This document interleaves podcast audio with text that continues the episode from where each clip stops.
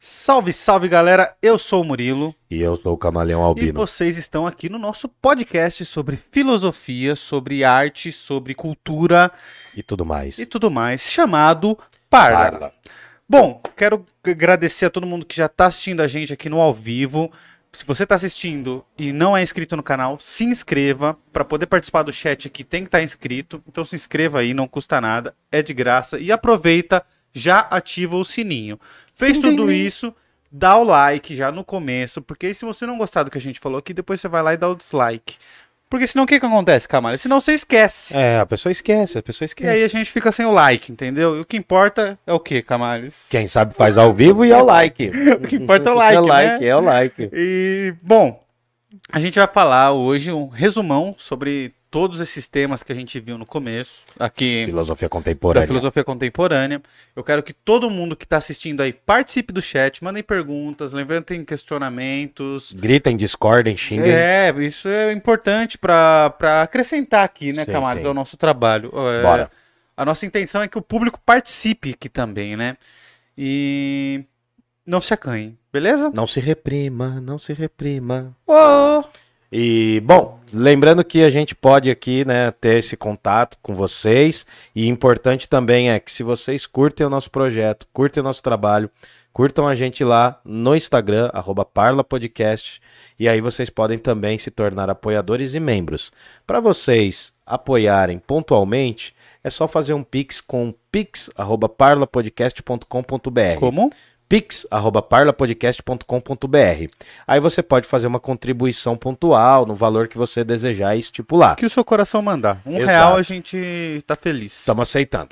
E aí o que que acontece? A outra forma é pelo Apoia-se, que você pode se registrar, e aí você fazer o apoio mensal, num valor mínimo a partir de cinco reais. É só entrar ali na descrição do vídeo e vocês vão ver como pode se tornar parte do Apoia-se, que é o Isso. apoia.se barra Parla Podcast. Como? apoia.se barra Parla E Podcast. Camales, ver o Parla aqui no ao vivo desde o comecinho é bom. Mas dá uma fominha. Dá uma fominha. E como a gente faz? Qual é a melhor opção que eu tenho em Jundiaí hoje pra assistir o Parla comendo? Se você é de Jundiaí região, dá um toque na pizzaria e restaurante, restaurante e pizzaria Giuseppe. Você fala que viu aqui, ó, tá vendo a nossa live, ganha 10%. 10% de desconto aí também, eles apoiam a gente. E aí o que que acontece, né? Ah, semanalmente tem pizzas nos valores bem acessíveis e às quintas tem essa parceria, essa meiota aqui, que é aí a relação que a gente tem com eles, que dá 10% de desconto, Isso. entendeu? Então dá um toque, Jundiaí região, eles entregam e aí vocês falam que viu aqui no Parla Podcast, beleza? E se você não for de Jundiaí ou você não for pedir a pizza, entra lá no Instagram dos caras e dá um salve neles. Fala Curte. assim: Ó, muito legal isso que vocês estão fazendo de apoiar a cultura, de apoiar o conhecimento, pelo menos essa nossa tentativa. Pelo menos encher a aqui. barriguinha dos gordinhos. É, não, vai lá e agradece eles, porque é importante que eles vejam que a galera tá engajada, que a galera tá vendo e que o trabalho que eles estão fazendo, esse apoio que eles estão fazendo é importante, cara. Educação é importante É nós e mesmo. é meio que a gente tenta fazer aqui, né, Camales? Sim, claro, sempre. Bora. Bom, entrando pro tema, a gente vai, vai fazer um resumão agora de tudo que a gente viu da filosofia pós-modernista. Não, não contemporânea. contemporânea. Pós-modernista depois, né? Isso. É, bom, primeiro deles foi Kant, né, Camales? Isso. Bom, a gente, a gente inaugura a filosofia contemporânea. Olha, só que tem que lembrar o seguinte, que essas divisões, elas são arbitrárias, não são a certeza infinita do mundo. E aí o que acontece? Você pode ver eu falando aqui de filosofia moderna e contemporânea, e você pode ver uma outra pessoa falando de filosofia apenas moderna. Depende muito de como as pessoas dividem essa parada, entendeu? Muda a interpretação histórica e filosófica para cada grupo, para cada turma que tem uma interpretação diferente também. Mas tá? isso também pra nós não é o que é importante, né, Camales? O que é importante em si são os pensamentos, as reflexões. Sim, mas é importante mostrar que tem esse método, tá Sim. ligado? Porque eu, eu parto muito da ideia da- de uma coisa chamada quadripartição da história. É. A história é partida em quatro fatias, digamos assim. Quais são elas? Né, que é a antiguidade, antes é a pré-história, mas é, enfim. A pré-história, antiguidade, né, que começa a história na antiguidade, aí tem idade média, idade moderna e contemporânea. Só que essa quatro partes, essa quadripartição é uma base só para a gente entender, porque ela se divide, se ramifica em muitas outras coisas. Ninguém hoje acredita que a história é dividida em quatro períodos apenas. A gente parte dessa ideia apenas para uma questão de método. A gente está falando. Né? Exato, a gente está falando desde a época das mitologias gregas. E aí a gente está chegando agora na filosofia contemporânea, que é o mais próximo da gente. E a filosofia pós-moderna, que é a mais atual ainda, que está ali a partir dos anos de 1970. Tá bom? Tá. Então. Bom, aí a gente entra, pode, pode falar. Vamos pode começar com Kant, então. Bora, Esse foi gente... o, o que a gente definiu isso, a gente começa, vamos considerar que dentro dessa lógica que a gente sai do mundo moderno e entra na filosofia contemporânea com a filosofia de Immanuel Kant, né, um filósofo de língua alemã de uma região de uma cidadezinha chamada Königsberg. E aí esse cara ele vai resolver um problema que é lá da filosofia moderna, que é aquele problema entre epistemologia, né, que tinha a turma dos empiristas e a turma dos idealistas e natistas. Hum. Havia um debate nesse campo. E aí o Immanuel Kant ele é importantíssimo justamente para quê? Né? Só para a gente entender o debate. Tem tudo que eu vou falar aqui, a gente tem os episódios já. E aí é importante você depois dar uma olhada, dar uma salvada ali nos episódios que você vai sacar melhor do que, do que eu tô falando aqui, né? Porque lá tem mais detalhes. A filosofia moderna, ela vai ter um debate muito grande sobre qual é a origem do conhecimento. De um lado vai ter uma turma chamada de empiristas e que eles vão acreditar que a origem do conhecimento, a base do conhecimento está nos cinco sentidos. É uma das formas aí de se obter conhecimento. Por meio dos meus cinco sentidos, eu conheço o mundo real. Né? Então, como que eu quero conhecer um copo, por exemplo? Tem um copo aqui que se materializa, né? Cadê, cadê aquele copinho, gordinho? Tem um copinho. Cadê, cadê, cadê, cadê, cadê, cadê, cadê, cadê? Aê, aê, o aí. copinho famoso do Bar Esquina, 225. A gente vai pedir umas brejas de graça lá, hein? Então, ó, tem esse copo aqui, ele se apresenta diante de mim.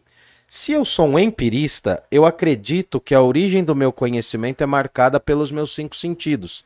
Então, por meio do tato, fala, audição, paladar e visão, eu passo a conhecer essa coisa. Agora tem uma outra turma que são a dos idealistas e natistas, que eu parto da ideia de que a ideia é o conceito fundamental. Hum. Né? Então o Kant vem, ele discute filosoficamente com os empiristas e discute filosoficamente com os idealistas e natistas. Ele quebra com essas duas turmas e aí ele funda uma filosofia que a gente pode chamar de contemporânea, se a gente pegar essa interpretação que eu estou fazendo. Ele fala, ó, os empiristas estão certos em algumas coisas e errados em outras. Os idealistas estão certos e errados em outras. E aí ele funde, ele sintetiza essa filosofia e ele resolve isso de uma outra forma. Aí ele vai trazer uma nova concepção de filosofia, Immanuel Kant, entendeu? Uhum. Aí, o que que acontece? O Kant, mano, ele funda.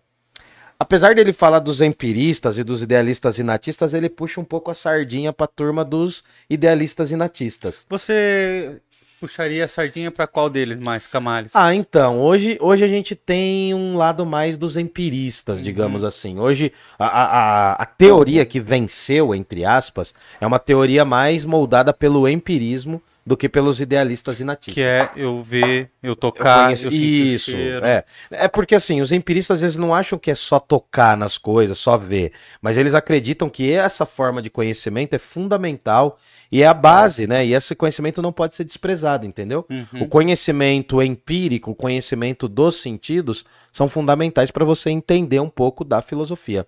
Aí você traz de novo aquele debate, né? Platão de um lado e Aristóteles do outro. Ele se debate sempre retorna, entendeu? Uhum. Cara, a filosofia é um resumo de pensadores que durante um tempo acompanharam um, passa um tempo, vem pensadores que começaram a acompanhar o outro, Isso, né? A filosofia é, é um debate. Isso. Parece que eles, eles são as sementes.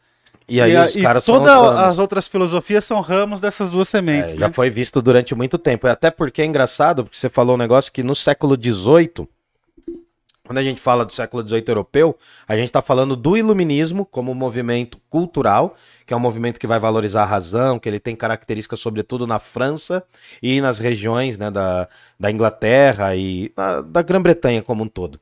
E aí o que acontece? Esse pensamento iluminista vai influenciar a Revolução Francesa. E pensando pelo lado histórico, pela disciplina de história, a Revolução Francesa é esse marco entre a filosofia moderna e contemporânea. Tanto a Revolução Francesa quanto a Revolução Industrial, elas moldam esse mundo contemporâneo. Daí a gente sai do Kant e entra num outro filósofo, também de língua alemã, chamado Hegel. Né? Hegel. O Hegel ele vai ampliar a filosofia do Kant, né? ele vai ampliar o idealismo kantiano na época do Hegel já tem um outro movimento também muito importante da cultura de língua alemã, que é o romantismo. É um movimento filosófico, mas também é um movimento cultural, poético. Os românticos eles mudam a filosofia como um todo, assim, né? Mas não é um movimento eminentemente filosófico. O movimento que vai ser da filosofia são os idealistas e natistas. Uhum. E aí é legal porque, assim, né, mano? Se a gente pensar, os iluministas eram os caras que valorizavam a razão.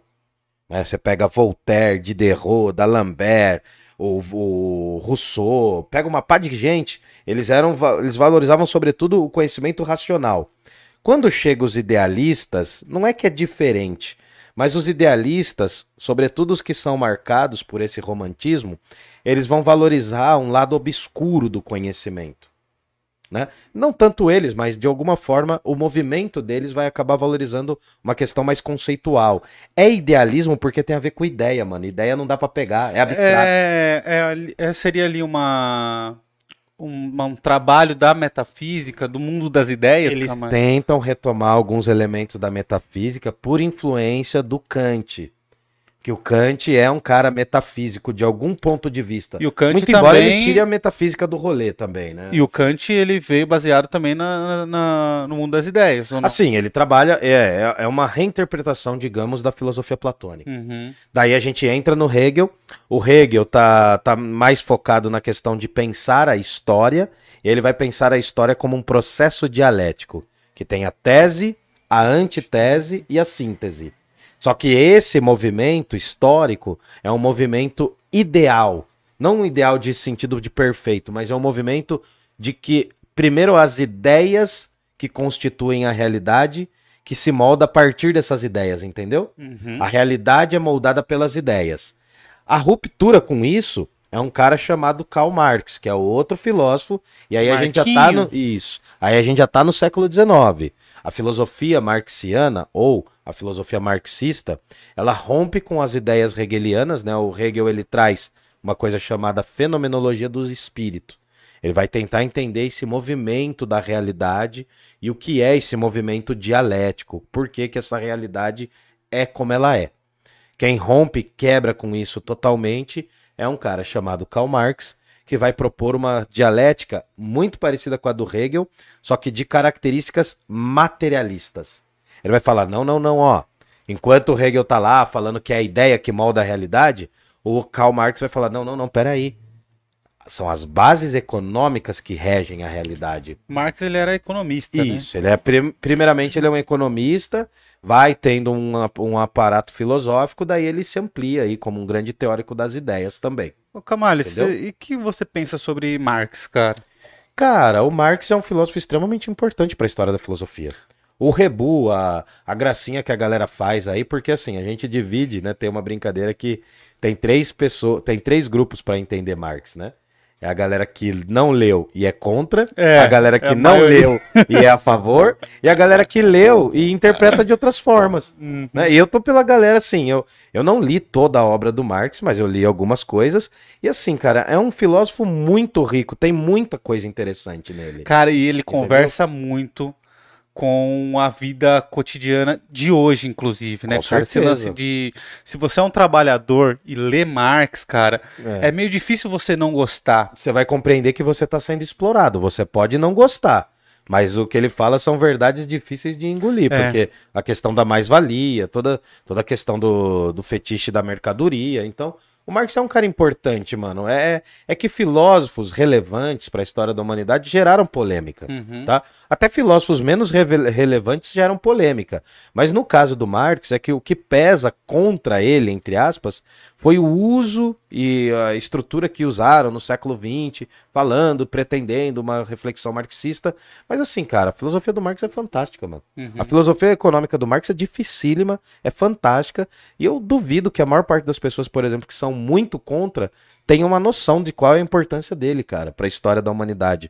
Ele, ele é responsável por uma mudança de paradigma também. Uhum. Então, ele é um filósofo, é um economista, né? Ele faz panfletos políticos, que é, por exemplo, o Manifesto do Partido Comunista é um panfleto político, não é uma obra propriamente filosófica, mas, Uhum. Mas é era- muito relevante. Ele cara. tinha um objetivo, né? Que Tinha um objetivo, que é conscientizar o trabalhador. É, é, é a parte importante, eu acredito, da filosofia, porque a, a filosofia ela é muito, muito elitizada, cara. Então, Ainda que você tenha muita vontade de aprender a filosofia, você é barrado em diversas barreiras É, que a gente o- encontra no caminho. é, o Marx ele Uma tem- delas é, é a linguagem, os é, termos, os, temas, os sim, sim. temas, a maneira que isso é disponibilizado pra gente. Exato.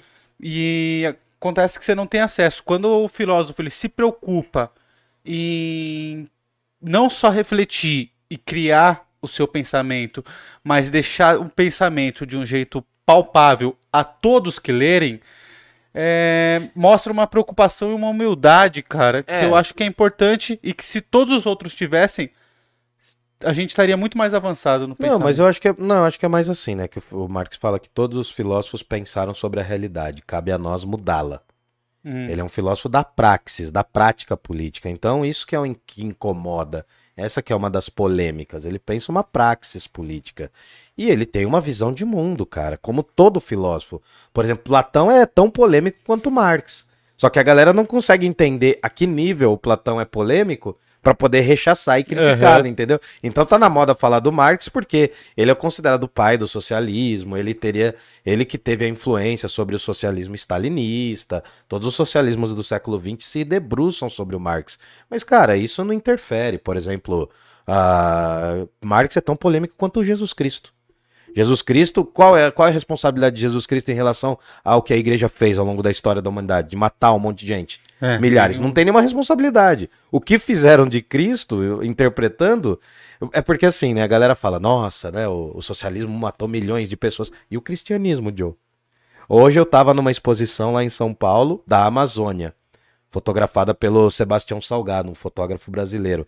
Cara, o que historicamente o cristianismo matou de povos indígenas nos 500 anos é um genocídio gigantesco. Tinha mais de. Estima-se que tinha mais de 5 milhões de habitantes a Amazônia, a floresta. Hoje tem 350 mil, uma coisa assim. É, e tem um lance Entendeu? também de que tem muitas contas que, assim, instituir, instituímos o comunismo aqui. A partir de hoje, todo mundo. Se você morreu de gripe, é o comunismo que te matou. Assim, é, não, mas é, Né? é porque, é porque a, galera, a galera não entende o diálogo da, histórico com as coisas, entende? e não é acho que- propaganda comunista, não. É, é só uma reflexão crítica sobre o que é falado porque te enganam. né? Não, a- ó, primeiro, primeiro que há uma política de desinformação que a galera não entende. A gente já falou isso no episódio. Mas a galera não entende muito a distinção entre socialismo e comunismo. Já é um problema. Já é um problema. A galera não entende as distinções entre os movimentos de esquerda, entre os movimentos de direita. As pessoas tendem, né, o, o cidadão médio, eles tendem a relacionar como uma coisa só. E não é totalmente errado, porque é um problema de formação mesmo. Até porque ficar no campo teórico, refletindo, refletindo, às vezes não é o campo da pessoa. Mas eu acho que assim, eu acho que é interessante ver diversas filosofias para entender o que elas dizem. O Marx via, ele lia muitas filosofias que ele achava que eram contrárias ao que ele pensava. Aham. Por exemplo, Mas os é liberais. importante demais, cara. Sim, os liberais do século XVIII, ele lia bastante, ele leu Adam Smith, ele leu Ricardo, ele leu Malthus, ele foi ler alguns intelectuais relevantes que eram contra o que ele pensava, para ele formar a teoria dele. Mas é que hoje a galera, a galera tá lendo rodapé, sabe? Isso que é meio triste também, porque a galera lê orelha de livro achando que leu o livro inteiro. É, a galera que assim. São os intelectuais do YouTube, É, né? então, o cara vê vídeo do vídeos- Kim Kataguiri, do, Ah, não, é, do Kim do Kataguiri- Rafael, não sei das quantas É. lá, e de outro, e aí ele acha Não, que não, não, ele é contra o. Não, mas então, aí o que acontece? coisa. Aqui, o vídeo, cara, ele dá uma visão. A gente trabalha com uma visão geral da filosofia. Se você quiser se aprofundar, a gente vai programar algumas atividades aí com aprofundamento filosófico, mas aqui é uma visão geral da filosofia. O vídeo não pode ser o último conteúdo. O que eu tô falando aqui não pode ser o último conteúdo da pessoa. Sacou? Bora lá? Prosseguindo. Bom, aí depois a gente tem um outro debate interessante, porque aí a gente vai trazer uma outra perna da filosofia contemporânea, que aí é a filosofia do Arthur Schopenhauer, que é o pessimismo schopenhaueriano. Schopenhauer é famoso por ser um dos primeiros grandes filósofos ateus a se declarar publicamente, né, nos reinos alemães. E a filosofia schopenhaueriana, ela tenta romper com alguns princípios da metafísica cristã, mas ela traz muito diálogo com a filosofia do budismo, a filosofia do hinduísmo, sobretudo do budismo, né? Ele vai tentar analisar e ele tem uma obra famosa, que é O Mundo como Vontade e Representação, que a gente falou aqui também. É uma tentativa, todos os filósofos contemporâneos, eles tentam atravessar algumas coisas que o Kant colocou. Entendeu? Eles tentam ir um pouco além do que o Kant fez. Uhum. E aí o Schopenhauer é um deles, ele vai se vincular a uma filosofia trágica e, e de alguma forma pessimista, né? É uma filosofia pessimista. E é interessante porque o, o Kant ele vai o perdão, o Schopenhauer, ele vai trazer uma outra abordagem da realidade filosófica, do que é o fenômeno, do que é a coisa em si. Aí o, o Schopenhauer ele vai falar que nós vivemos apenas vítimas, né, ou símbolos de uma vontade cega de persistir, de per perpetuar a espécie. Ele vai falar que a vontade está além de qualquer razão, de qualquer Deus. Depois do Schopenhauer vem um dos maiores discípulos do Schopenhauer, que é o Nietzsche, que Ah, vai esse- ampliar essa esfera, vai polemizar em torno disso. O Nietzsche é um, um filósofo que a gente já teve aí, acho que uns três episódios aqui, Pô, depois o vocês Nietzsche é muito olhem. legal também. cara. E aí o Nietzsche ele traz um outro debate, ele vai, ele vai buscar tentar analisar não o valor das coisas, mas o valor do valor das coisas, que é o valor que a gente constrói, né? Os valores morais que a gente constrói, os valores éticos que a gente constrói, o Nietzsche vai tentar derrubar esses valores, vai fazer uma crítica gigantesca a todo o Ocidente. E o Nietzsche é o pentelinho, né? Porque é o cara que, que vai xingar todo mundo, desde Platão, Cara. desde Sócrates até o amigo dele, ele vai xingar todo mundo. Eu acho que o, o único, o único não, mas o filósofo que me pareceu que mais chegou próximo de romper com essas duas sementes de Aristóteles e, e Platão foi o Nietzsche, cara. Então, o Nietzsche ele fala, ele, ele faz uma crítica violenta ao platonismo, ele faz uma crítica violenta ao cristianismo, que são valores de ressentimento. E aí o Nietzsche, o Nietzsche ele é muito sedutor, cara, por conta do texto dele. O texto dele, assim, ele, ele demonstra, né, às vezes uma vaidade. Tem lá aquele último Nossa. livro, né, o Ecce Homo, que ele fala assim, por que escrevo tão bons livros? Esses são os porque eu capítulos sou, do livro. é, porque eu sou um destino, porque é, porque eu sou fala, tão bom, porque né? eu sou tão bom, é. Porque esse é o melhor dos livros. Isso, não, Assim, ele tem uma coisa assim, mas essa, essa estética dele, essa estética da escrita dele, é o que faz ele fazer sucesso também, cara. Ele tinha umas sacadas, umas sacadas literárias assim, que ele sabia utilizar. O Nietzsche, ele amplia a dimensão pessimista do Schopenhauer, mas o Nietzsche ele tá mediado com um cara que se a gente lembrar também, que a gente já falou aqui, que é o Dostoiévski, que ele traz a ideia de niilismo, de perda dos referenciais, de perda dos valores éticos, de perda, né, aquela sensação de que Deus não existe mais. Esse tema que é no Nietzsche está presente, já vem embalado lá no escritor russo que é o Dostoiévski. O Dostoiévski já brinca com isso. Não que o Dostoiévski seja propriamente um ateu, em alguns momentos ele até flerta com o ateísmo, mas o Dostoiévski ele vai falar nas obras literárias dele de maturidade que se Deus está morto, tudo, é, tudo me é permitido. Ele vai fazer uma pergunta.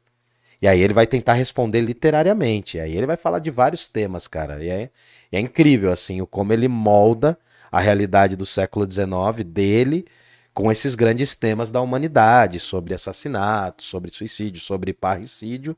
E é muito interessante. Adultério, ele vai, ele vai trabalhar nesses campos. Então a gente tem uma outra vertente da filosofia que vai se preocupar muito com a vida. Uhum. Ah, O, o Schopenhauer começa com isso, o Nietzsche expande, tem um outro filósofo dinamarquês chamado Kierkegaard, que também amplia. Agora eles querem entender a realidade da vida humana. No final desse debate, entra um cara que é importantíssimo, que tem a ver com o que você está estudando, que é um tal de Sigmund Freud, Ah, o Freud é muito bom, né, que cara? vai tentar estudar o quê? Incon- o inconsciente humano. Olha como o tema é. Não tem como ser mais humano do que tentar entender a O profundidade ali, né? dos pensamentos humanos, é. Então, aí o Freud, o Freud já entra na turminha dos filósofos que arranharam o espelho da humanidade. Imagina que o ser humano sempre se olhava no espelho e se identificava, tudo era bonito. Aí lá atrás vem um tal de Nicolau Copérnico e fala que o mundo não é o centro do universo. Uhum. Já ferrou, já deu uma Já arranhada. dá um... Aí no século XIX vem um cara chamado Darwin, né, também, que fala, ó, o homem, né, não é o centro do desenvolvimento humano, da espécie humana. Já cai de novo. Daí depois vem um outro cara que é o que é o Freud, que fala, olha, o homem não é dono nem sequer, né, da sua própria casa, da sua própria psique. Então, o século XIX termina praticamente com a fundação de uma nova vertente do pensamento, que é a psicanálise. É, e é legal que o Freud ele tenta estudar a mente, mas a mente ela não, não existe, assim, não é palpável a mente, né? Ela tá na, Sim, no, no campo das ideias também. sim. E aí você, vê- você tenta estudar o interior do homem, que é inexistente, que é. É uma produção é, de que- sentido. É, exatamente, cara. É tentar achar ali onde que é a mente, onde que é a alma, né? É tentar achar aquele, aquele pontinho. Cara, e o quanto ele acerta é assustador, cara. É porque ele relaciona tudo isso com a questão da fisiologia também. Sim, no lógico. começo, ele como médico, ele vai entender isso a partir da fisiologia. Então isso vai se ampliando, cara. É, é interessantíssimo. O século XX vira, aí o século XX é chamado de, né, pelo um historiador chamado Eric Hobsbawm, é chamado de Era dos Extremos. Aí a gente vai ter a Primeira Guerra Mundial, 1914, 1918. Nós vamos ter a Revolução Russa, 1917. Nós vamos ter a, a crise da Bolsa de 29, né, 1929, em Nova York, que vai afetar o mundo inteiro. E aí a gente vai ter a ascensão do nazifascismo e do stalinismo, até culminar na Segunda Guerra Mundial, 1939 e 45. Esses 50 primeiros anos do século XX, vamos estender ele até os anos 60, de 1901 até 1968. Esse bloco é considerado hoje, hoje, hoje em dia, né, por muitos teóricos, como o final da filosofia contemporânea Hum, e a entrada da filosofia pós-moderna. Esse período do século XX vai ter assim quatro grandes grupos, que a gente também já viu. A gente vai ter a turma da fenomenologia, com Edmund Husserl, que vai tentar interpretar o fenômeno da consciência e falar que a consciência ela não é algo abstrato. Não é só, a gente falou da alma agora, mas não é só algo abstrato, porque a consciência é sempre consciência de algo. Ela é sempre mediada. Ela nunca é uma consciência pura. Não é como lá o René Descartes dizia, que é a substância do pensamento. Aí tem a fenomenologia do Edmund Husserl. Quem vai pegar essa fenomenologia e vai remodelar é o Martin Heidegger, que é um outro filósofo de idioma alemão. A gente vê que a filosofia contemporânea, quem manda são os alemães. Do século XVIII para o XIX, quem vai nas filosofanças são predominantemente alemães. Tem outros, óbvio, tem milhares de outros, mas pensando essa corrente é essa turma. E existe uma explicação para os alemães serem os Cara, protagonistas desse, isso- desse isso- tempo? Isso é uma das tentativas da minha explicação no mestrado, que é, É. porque não é que os alemães eram melhores ou piores, mas é que o, o investimento acadêmico até a metade do século XIX no- nos reinos alemães fazia com que eles produzissem muitos conceitos, muitos intérpretes, muitos intelectuais ligados a uma área de estudo chamada filologia. O Nietzsche foi filólogo, ele não foi filósofo no sentido rigoroso universitário. O Nietzsche era um estudioso de textos. Ele pegava os textos e comparava os textos. E isso é basicamente o que a filosofia faz. É pegar, por exemplo, um texto do Platão e pegar um texto do Aristóteles e ver quais são os conflitos teóricos que tem ali. Como esses reinos alemães tinham essa tradição muito forte ligada com a teologia, desde o século XVI, com o Martinho Lutero, não é o Martinho da Vila, desde o século XVI com Martinho Lutero lá, que ele moderniza a religião, né? Ele cria uma religião protestante. Aí a gente tem um investimento maciço de intelectuais, tem o surgimento de muitos intelectuais. A Alemanha é considerada nesse momento, a Alemanha não, os reinos alemães são considerados nesse momento a, a base da filosofia, sobretudo contemporânea. Eu não diria moderna porque ainda tem a mão dos franceses e dos ingleses. Mas quando tem essa reviravolta para o Kant, cara, tem diversos intelectuais. Mas olha que engraçado. A gente viu isso lá naquele episódio que a gente trouxe o Samuel. Uhum.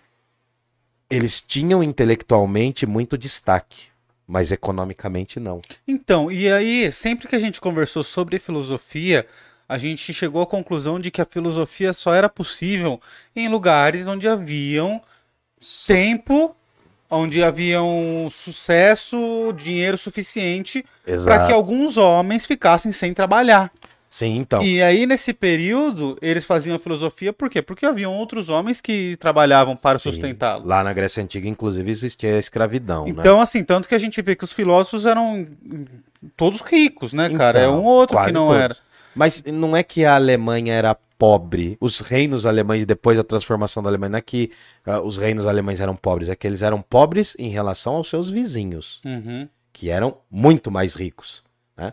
O reino da França, e aí depois o país, né, a França como país, e a Grã-Bretanha, daí né, a Inglaterra sobretudo, vão, vão moldar basicamente a mentalidade da Europa do século XVIII e XIX.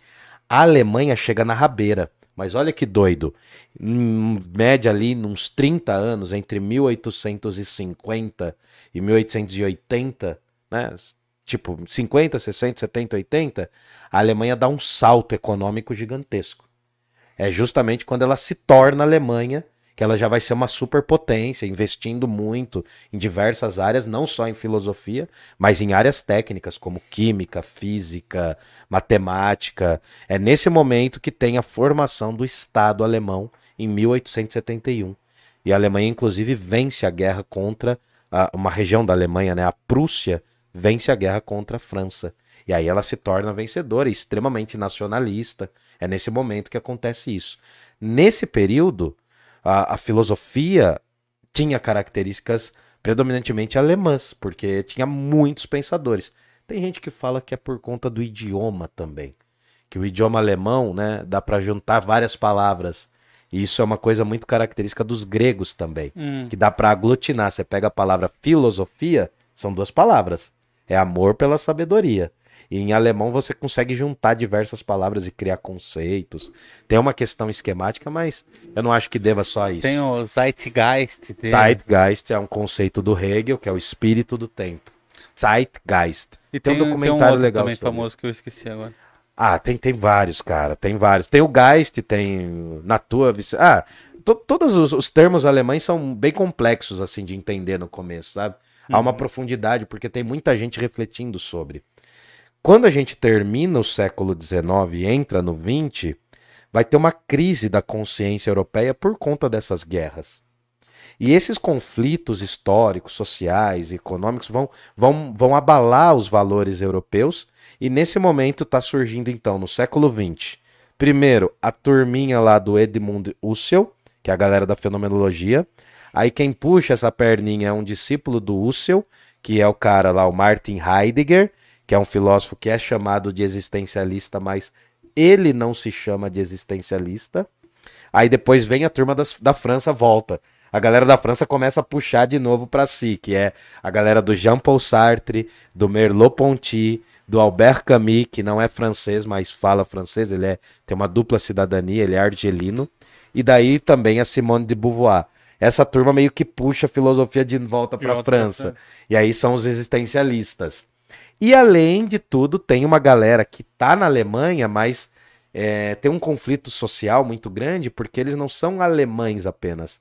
Eles têm origem judaica e moram na Alemanha. São alemães, mas têm origem judaica, que é a escola de Frankfurt, um instituto de pesquisa social da cidade alemã de Frankfurt. Que é uma escola meio de esquerda, né? Isso, isso, que é uma escola que reavalia o marxismo, é uma escola importantíssima. Reavalia o marxismo, mas interpreta também a psicanálise, a estética e as questões sociais sobre consumo, sobre trabalho. É bem interessante. O século XX ele tem um leque muito interessante, porque, além de tudo isso, ainda tem a turminha do Ludwig Wittgenstein, que é a galera da filosofia da linguagem. Que esse foi o último que a gente viu. E esse foi o último. O. que fecha a tampa. E o século XX, cara, É engraçado porque até metade do século XX ainda tem escolas filosóficas. Aí chega ali nos anos 60, 1968, muda a cara do mundo. Há uma grande revolução jovem, né? Há uma, uma grande, um grande surgimento da contracultura. E aí vai mudar um pouco os moldes. A, a, os filósofos não vão mais formar escolas. Vão ser filósofos individuais estudando de novo pequenos temas. Uhum. Aí surgem o que hoje a gente chama de pós-modernos ou pós-estruturalistas. Enquanto toda essa galera antes, sobretudo essa turma contemporânea, era chamada de estruturalista, porque eles criam um arqui uma arquitetura filosófica, agora esses filósofos pós-modernos vão falar de pequenos temas. É por isso que você vê um cara que nem o, o maluco lá da Sociedade do Cansaço, Byung-Chun Ha, pegando um tema muito específico e fazendo um pequeno ensaio é mais fragmentado. Sobre o otimismo é... exacerbado que a gente vive, então, né, cara? É muito legal. É, porque falar de filosofia no século XX se torna muito mais difícil. E ao mesmo tempo tem muito mais gente no mundo inteiro falando de filosofia ah, agora. Sim. Sacou? Então é a, aí quando a gente termina essa contemporaneidade, a gente abre para novos temas. Por exemplo, um dos temas que vai ser muito legal é o estudo do, dos presídios, que o Michel Foucault vai fazer. É, outro tema que é legal pra caramba é o tema do Deleuze. Gilles Deleuze, que ele vai, é um francês também. A França vai voltar a bombar, assim, vai ter muito pesquisador francês, porque também é um estado que investe muito na educação. É, vai ter a galera que vai começar a estudar, o Deleuze ele vai estudar muito a questão do esquizofrênico. É, eu ia é falar parte isso. da filosofia a, dele. A, o estudo sobre a psicologia bomba aí, né? Isso, vai explodir. O século XX, a gente, assim, daqui 300 anos, provavelmente a galera vai falar que o século XIX, final do XIX, mas sobretudo o XX, vai ter um avanço justamente na área da psicologia, da psicanálise e da psiquiatria também. Uhum. Porque tem a galera que usa os medicamentos. E aí vai ter, por exemplo, os caras que vão estudar a fala, comportamento. Humana, o comportamento. Ah, na psicologia tem um monte. Tem o Pavlov, o Vygotsky, tem um o, monte de cara. O Pavlov é aquele que, que começa a tocar o sino quando vai dar comida pro cachorro, Isso, o cachorro saliva. salivando, exato. Aí, com o futuro, ele só de tocar o sino, o cachorro não precisa mais ver a comida, é. não sei o quê. Então você pode estimular, e assim dá para estimular o humano também. Sim. E aí entra o estudo também do marketing, cara. Ah, sim, nada. Isso é, é sensacional é, também. Aí, aí, o século XX acaba quando surgem os coaches. aí Não, acaba. É, é, porque o marketing ele tem um estudo muito profundo sobre a ah, tomada sim, de sim, decisões, sim, como você toma decisão. A gente hoje toma decisão muito mais pelo emocional e uso racional para ah, justificar a decisão que a gente já tomou. Então os caras começam a criar métodos para trabalhar com esse seu inconsciente aqui, cara. Propaganda e marketing. Aí, aí o legal do século 20 e 21 que o importante não é formar o produto. É não, primeiro formar o, o consumidor. consumidor. Você molda o consumidor, depois você molda o produto. Muda isso de os produtos eram criados conforme a necessidade. Agora você cria o produto e aí você cria a necessidade depois. Então, é, a necessidade pouco importa. Né? né? Ninguém, há 30 anos atrás, ninguém via sentido em ficar tirando foto do café da manhã, mano. Hoje todo mundo tira foto do café da manhã, velho. E, e, assim, né, uma sensação pós-moderna, só pra gente adiantar. Eu brinco com os meus estudantes do ensino médio e falo assim, cara, vocês já pararam para perceber que a gente sai de casa para comer comida caseira? É. Uma das coisas que a gente mais gosta de comer fora de casa é o quê? Ah, aquela comidinha mineira, comida caseira. caseira. Mas, mano, você tá fora de casa, tá ligado? Então, essa sensação de que, de que tudo tá diluindo, que nada faz muito sentido, que tudo tá meio igual, né, que é essa, essa visão meio massificada das, das relações humanas, isso é muito pós-moderno. Mas aí é um tema para a próxima pra Próxima quinta-feira. Espero que vocês tenham gostado. Acho que era isso. Bom, agora eu vou, vamos. Eu resumi três séculos, tá? Interagir Desculpa. com o nosso chat é. aqui. Cara, foi lindo, tá, tá muito eu bom. Eu resumi, resumi três séculos em meia hora, acho que deu aí. Agora mandem perguntas aí, hein? Eu vou começar a ler aqui desde o começo. O Kennedy mandou salve galera. Fala, mano. Kennedy. Finalmente consegui um tempo para ver ao vivo. Som e imagem ok. Pô, valeu, valeu Kennedy, Kennedy. Abraço. Ele é da minha gangue dos albinos. Um é... abraço. Que a gente vai marcar aquele rolê lá, hein, mano. Aqui, né? No... É. De novo. Não, não, não. Lá na terra dele agora. A gente vai pra Morato lá, cara. Ah, é? Eu vou Fui pra. Convidado? Eu vou... eu... Ah, vambora, vamos lá. Vai num barzinho só, lá. Vocês estão marcando rolê, não convida. Não, mas é primeiro é o rolê da Elite Albina, ah, mano. Primeiro entendi. é a turma dos Albinos, os luminosos falando primeiro. Entendi. Entendeu? É quem brilha naturalmente. entendi. Ai, caramba. Conceito aqui. Eu não sei se vocês perceberam, mas eu sou albino. É, É, mano, é hora da alopração. tem uns amigos meus que chamam você de branco. É, bran... Ô, o brancão lá. Você vai encontrar o branco. É. E aí, quem mais? Gabi mandou boa noite. Boa, noite, Gabi. A Isaura mandou boa noite, meninos. Olá, Isaura. Saudade da Isaura. A gente Ela vai disse se que tá trombar. morrendo de saudade de você também. a gente vai se trombar lá, vou fazer umas piadas sem graça. Felipe Andrade, 22. Salve, turma. Suave. Filipinho. Salve, Felipe. Filipinho é um querido, é um coração meu. Estou suave. E você, meu amigo? É Como é, que nóis. está? Manfredini mandou boa noite, parlantes. Como vocês estão? Tão bom? Tamo bom, tamo, Tamo bom. bom. Tamo sobrevivendo, tamo, tamo nos- nos- estamos nos salvando. Aí o Walter Azevedo, ele falou que o link da, da pizzaria que tava aqui não tava funcionando. Eu arrumei aqui, mandei pra ele. E o Manfredini falou que já está funcionando. Então, Bom, um beijo e um abraço, Walter. Obrigado pelo aviso, Walter. Tamo junto, É nóis. cara. É, a Elisete mandou boa noite aqui pra gente. Oi, Elisete, obrigado pela carona. Ah, é verdade, É né? Ela verdade, foi buscar a verdade. gente. A gente foi no MASP essa semana e a gente tá botando um monte de vídeo lá no nosso Insta.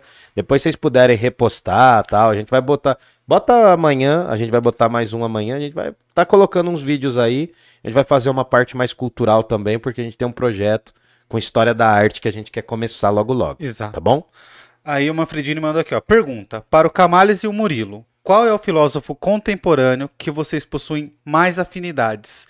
Por quê? Você quer começar, Camales, ou você quer que eu comece? Pode começar, você que manda, mano. Cara, eu, assim, que se destacaram pra mim são três, cara.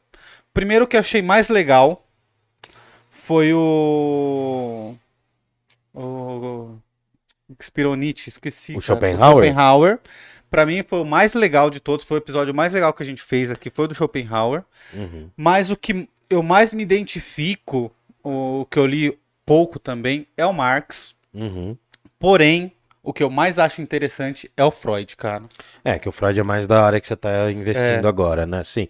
Eu acho que o Freud ele vem com algo que é novo, sabe? Os outros eles debatem coisas que já existem, mas o Freud ele vem com uma coisa que a mim me parece nova. Cara, Sabe? isso é legal porque você pegou três caras, porque assim, é mais ou menos assim, a gente quando a gente estuda. É como se o Schopenhauer pressentisse, porque o, o Schopenhauer ele pergunta assim, todo mundo fala sobre o final da vida, mas e o começo? De onde a gente veio? É como se o Nietzsche pegasse esse pressentimento do Schopenhauer e ampliasse, fala assim, mas e os valores humanos? O que são os valores humanos? A gente cria. O, o Nietzsche tem uma frase que é linda, cara. Ele fala: não existe alma. Existem, existe um. Não é apartamento, mas existe uma arquitetura de almas na nossa alma. São várias almas. E é como se o Schopenhauer e o Nietzsche estivessem jogando a bola. E aí o, o Freud falasse: não, mano, eu vou criar os termos do bagulho. Por quê? Porque é como se os caras já viessem falando, mas quem cria mesmo a psicanálise do jeito assim, quem, quem faz a cerejinha do bolo é o Freud, cara. Uhum. E assim, eu tô querendo muito começar a ler Freud porque eu também quero fazer um curso, mas eu, eu quero fazer um curso de psicanálise. Análise. E cara, o Freud, mano, ele abre um leque que até hoje é uma ferida ainda aberta, mano, porque é um tema, pô, a gente vê a galera voltando da pandemia extremamente ansiosa, com um monte de problema, a gente tá cheio de problema psíquico, tá todo zoado, tá tudo zoado na cabeça, e, e- e muito disso tem a ver com as reflexões do Freud, cara. Então eu acho assim, eu acho que o Freud é, é primordial, eu acho que a gente não pode passar uma vida sem ler um texto de um Freud. Sabe, um, um ou dois textos, assim, eu indico muito o estranho familiar e mal-estar na sociedade. Mal-estar na sociedade. Eu acho que tem que ser pelo menos esses dois, assim. Se você conseguir ler, mesmo com dificuldade, quem tiver problemas de ler, a gente vai fazer umas paradas de leitura logo logo. A gente mas podia, leia. né? Fazer uma leitura junto Cara, mal-estar na sociedade ou mal-estar na civilização, enfim, depende da tradução. Cara, é a base pra você entender o Freud, você vai rever muitos dos seus conceitos. É, mas eu tenho esses três, assim, como cada um pegou uma área da minha vida, Sim, assim, sim. E, e foram importantes. É. E pra você, Camales? Cara, eu gosto muito do Marx, mas eu não tenho muita paciência pra ler o Marx É. hoje, tá ligado? Assim, porque, mano, eu nunca li ele a fundo. Eu li algumas coisas, mas nunca li a fundo. O que me pega mesmo, que sempre me pegou desde a molecagem ali, quando eu tava entrando na universidade até a- depois do mestrado, foi o Nietzsche. O Nietzsche foi você primordial. se especializou no Nietzsche, né? Sim, e o Nietzsche ele realmente mudou a minha forma de pensar em muitas coisas. Não- ele não escreveu pra mim, mas o que ele escreveu mudou muito como eu penso o mundo, tá ligado? Uhum. Inclusive por conta das críticas ao cristianismo que ele fazia, me interessaram muito. Ah, o Dostoiévski eu não vou falar, porque se eu falar Dostoiévski é só é mais um episódio falando. Gosto do Eu vi Dostoiévski. que você é fãzinho, né? E é, sou muito, cara. Dostoiévski sou, sou fã, mano. Aliás, as obras dele estão ali encostadas. E o tem um cara que eu não falei, mas que eu gosto muito, que é o Kierkegaard. Eu não falei do Kierkegaard, talvez num, nos episódios futuros a gente possa fazer temático. O Kierkegaard é um cara que me pega, tá ligado? Também, Uhum. assim, eu li pouco. Li dois livros dele, mas olha, é um cara que me pega. Legal. Kant eu É, detesto, nossa senhora. Mas o Kant. Kant, nossa, Kant, Kant era. é elite também. Kant né, é. so- Não, Kant é sonífero, velho. Nossa senhora. Nossa. Kant era difícil, as aulas de Kant era punk, mano. Respondido, Manfredini. É nóis. Aí eu- ele falou aqui, ó, que o cristianismo matou e ainda mata. É verdade. É, sim, sim, mano. Porém, se formos entender a vida de Cristo, a ideia da doação que Cristo pregava é totalmente ao contrário do que vemos hoje das pessoas que se dizem cristãos. Cara, pra mim já começa quando esses caras que se dizem cristãos e são muito, muito ricos, e aí tem aquela passagem do camelo na agulha, os caras já começam a falar que não é literal. É, Não é a Bíblia literal. inteira é literal, menos É, menos aquela, isso aí. menos essa parte, né? É. Vai, doa todos os seus bens, vai viver com os pobres. Não, isso aí é, não é literal, não. é literal, não tá falando não. assim. Isso aí não é. Agora mim. o resto O é, resto né? é, o Adão e Eva é literal, o Mar Vermelho é literal. Pra Mas, mim- cara, eu... vai, pode falar, pode desenrolar. Não, pra mim é porque muito desses caras que é ricão, que prega pela moral, os bons costumes, muito desses coaches aí, tem uns primos aí que tem bastante dinheiro, que falam essas coisas, né? São estoicos, os, É. os coroa estoico, é. Estoicos, é. Os milionários estoicos, né? É, é. Meu Deus do céu. Não, vocês vão entender logo logo do que a gente tá falando. Mas, cara, eu também acho assim, sabe? Eu acho que. É, é- é que é difícil eu me posicionar nesse campo. Por exemplo, eu tô fazendo um curso de leitura da Bíblia. É um curso incrível, assim, sabe? Eu tô me redescobrindo, lendo um monte de fontes, pesquisando. Cara, as religiões são incríveis. São, são muito O legais. problema é o ser humano, Joe. O problema, quem atrapalha são os religiosos, Esse cara. é o comentário do, do Manfredinho. Cara, o o- problema não é o cristianismo, o problema são Cara, os fãs. É igual Star Wars. Voltamos na crítica. Star Wars deve ser um filme incrível, mas o problema são os fãs de Star Wars, cara. Não, mas é sério, cara. Religião, mano, é um papo muito legal, muito profundo. E quando você vai lendo a Bíblia, você vai dando uma um sentido mesmo lógico para sua leitura, não lógico só porque também tem a ver com a fé e tal. Eu leio no sentido literário.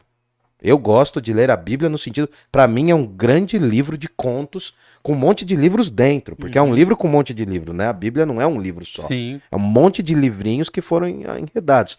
Eu gosto de ler no sentido literário, cara, porque cresce a minha cultura naquele, naquela leitura, é importante ler. E, mano, em relação a Cristo, é totalmente diferente o que é Cristo da instituição. Eu, eu ainda tenho essa visão. Pra mim, Cristo é como um Sócrates, como um Buda. Ele não, não deixou uma doutrina pra todo mundo seguir, mano. Ele fez o que dava ali, entendeu? Mas É. aí vai entrar em outros temas que a gente vai falar mais pra frente. Eu gosto muito de Jesus também, dos ensinamentos, apesar de não vê-lo como um deus, mas sim como um filósofo também. E aí entra num dos meus favoritos, cara. É, cara, o que me deixa triste hoje é que a gente tem que falar de cristianismo pra quem se julga cristão, entende? Por Uhum. exemplo, é, eu acho assim, cara, a gente tem que valorizar a face de Deus nas outras pessoas, e é o que é mais difícil. Eu acho que assim, o ensinamento mais difícil do cristianismo é amar o próximo. Porque amar o próximo, mano, não é você amar sua mãe.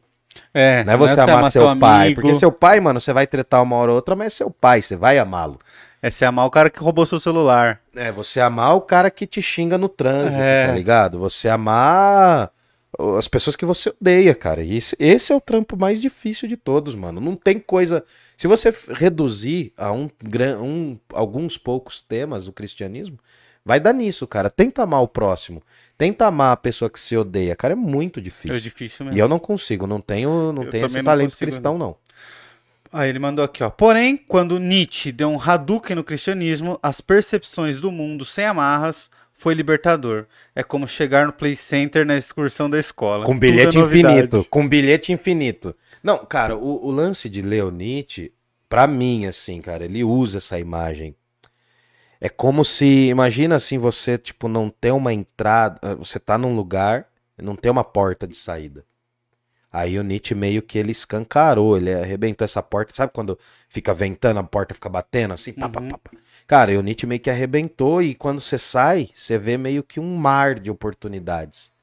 E, cara, foi a minha experiência com o cara. Foi a minha experiência filosófica em ler o Nietzsche. A minha experiência de moleque que lia os piores textos, texto mal traduzido. Daí fui aprendendo a ler, daí fui estudar o cara, fui ler intérprete do cara, comentarista, comentador do cara. Aí, mano, me ampliou assim a percepção.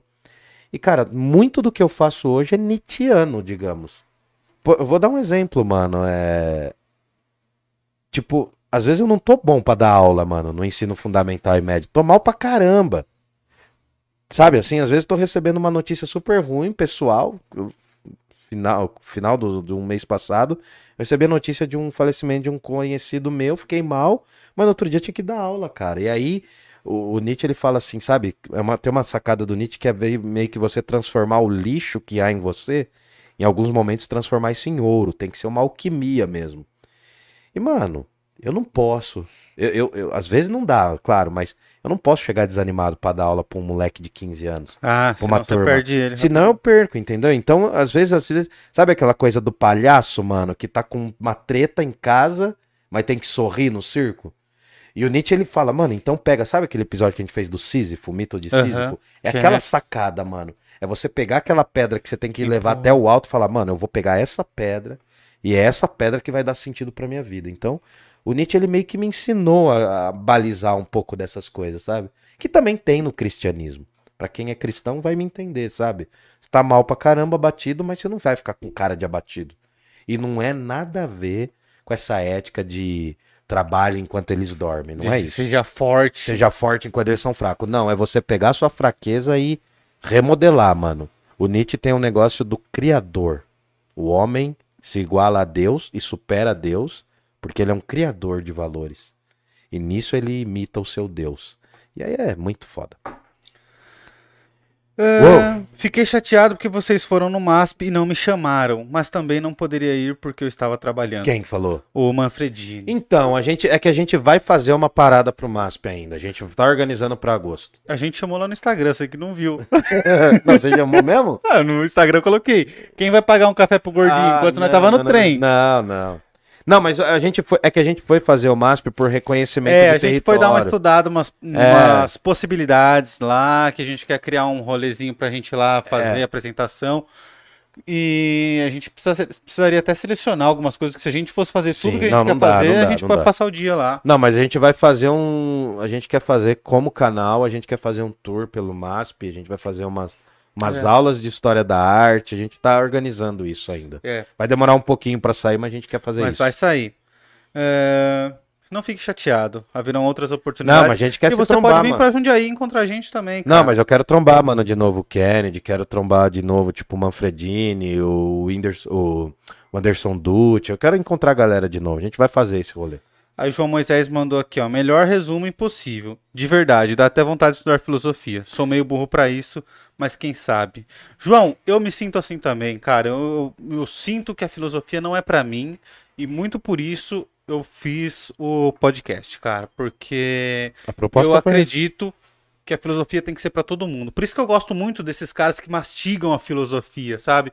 Eu não gosto desse elitismo.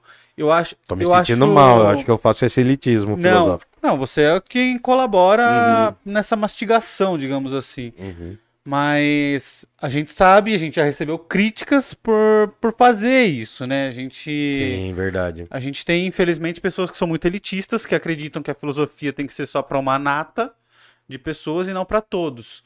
Eu acredito no contrário, e é por isso que eu gosto desses filósofos que escrevem fácil, é, que se preocupam com quem vai ler, com quem vai entender, porque assim, a verdade é que o. Eu não- eu não quero fazer crítica ao capitalismo, mas a verdade é que assim, a gente chega cansado do trabalho, porque tem que trabalhar, não tem escolha, e você não vai ler um livro de filosofia mega difícil porque você já tá cansado. Ler filosofia não é ler um romance, ler filosofia não é diversão, não é lazer. É um jeito diferente de ler, inclusive, né, Camales? É, exige uma outra forma de leitura. É, realmente. então. E. Só que a- eu sinto essa necessidade e eu gosto de filosofia. E eu só consigo aprender filosofia se alguém fizer isso, se alguém mastigar. De quem foi a pergunta? foi do João Moisés Bertolini Rosa. Então, João Moisés, eu vou passar semana que vem lá na sua casa, vou te levar um negócio que vai te ajudar a filosofar. É isso. Escuta o que eu tô te dizendo, eu já separei aqui, ó, tá ali, ó. Tá vendo aqui? Ah, tô parada vendo o que é, mas não vou Então. falar o que, que é. Eu vou levar isso daí. É bastante parada, hein? É. Eu vou levar essa parada, você vai gostar e vai te ajudar a filosofar. É um primeiro passo pra filosofar. Não é droga, Você tá? vai ver. É. ah, é um, é um subterfúgio do bem. Vai é, por mim. subterfúgio do- é Não, legalizado. É legalizado. Bom, vamos, vamos nessa, Camales, puxar o Espero carro. que vocês tenham gostado. O Filobrizando ele praticamente cumpriu a sua tarefa até aqui. A gente fez vários episódios. Hoje é o episódio número quanto do Parla? Cara, cento e... 60? Não. Calma aí, deixa eu abrir aqui. 158. 158. Do Filobrizando, episódio 66. 66. Então, Mas o vai... Parla é o 158. então a gente vai fazer aí pelo menos mais uns dois episódios do Filobrizando. Beleza? Tá? E não vai acabar, tá? A gente só vai mudar É, depois vai mudar o jeito perfil, que a é. gente vai fazer. Mas se você viu valor no nosso trabalho aqui, se você gostou do que a gente fez, do que a gente vem fazendo, considere nos apoiar através do Pix, que é o pix@parlapodcast.com.br. Como? pix@parlapodcast.com.br. Qualquer valor que você puder e que o seu coração entender ser justo com o nosso trabalho aqui, vai nos deixar muito feliz, né, Camales? Com É certeza. um reconhecimento que nos alegra. E a gente retribui investindo no próprio canal, É, trabalhando gente- com essas coisas mesmo. A gente nunca, nunca, nunca tirou dinheiro de lá nem pra comprar cerveja, né, Camales? Tudo Não, que não tá lá, ou a gente com... Dinheiro dos outros é sagrado, mais É. sagrado que o meu. É, ou a gente comprou coisas de volta aqui pro podcast, ou pagou mentorias, né, Camales? Sim. E, enfim. Muito obrigado a todos. Um beijo no coração de vocês. Nos sigam no Instagram, é Murilo Cássio. Camaleão Albino. E sigam também Psicoprática, é um Instagram que eu tô criando junto com um colega meu, Bruno, um amigo meu, sobre psicologia. A gente tá colocando alguns, algumas coisas lá que a gente vem aprendendo na, no- durante a faculdade aí. E vai ser legal acompanhar, beleza? Fechou. Lembrando sempre, Jundiaí não tem heróis. vida longa ao Parla. Um beijo pro Léo também que tá aqui com a gente. Quer aparecer aqui, Léo? Dá um salve aqui, Ele é tímido. Ah. Ele falou valeu, rapaziada. Um salve aí. Valeu, tchau, tchau. É nóis.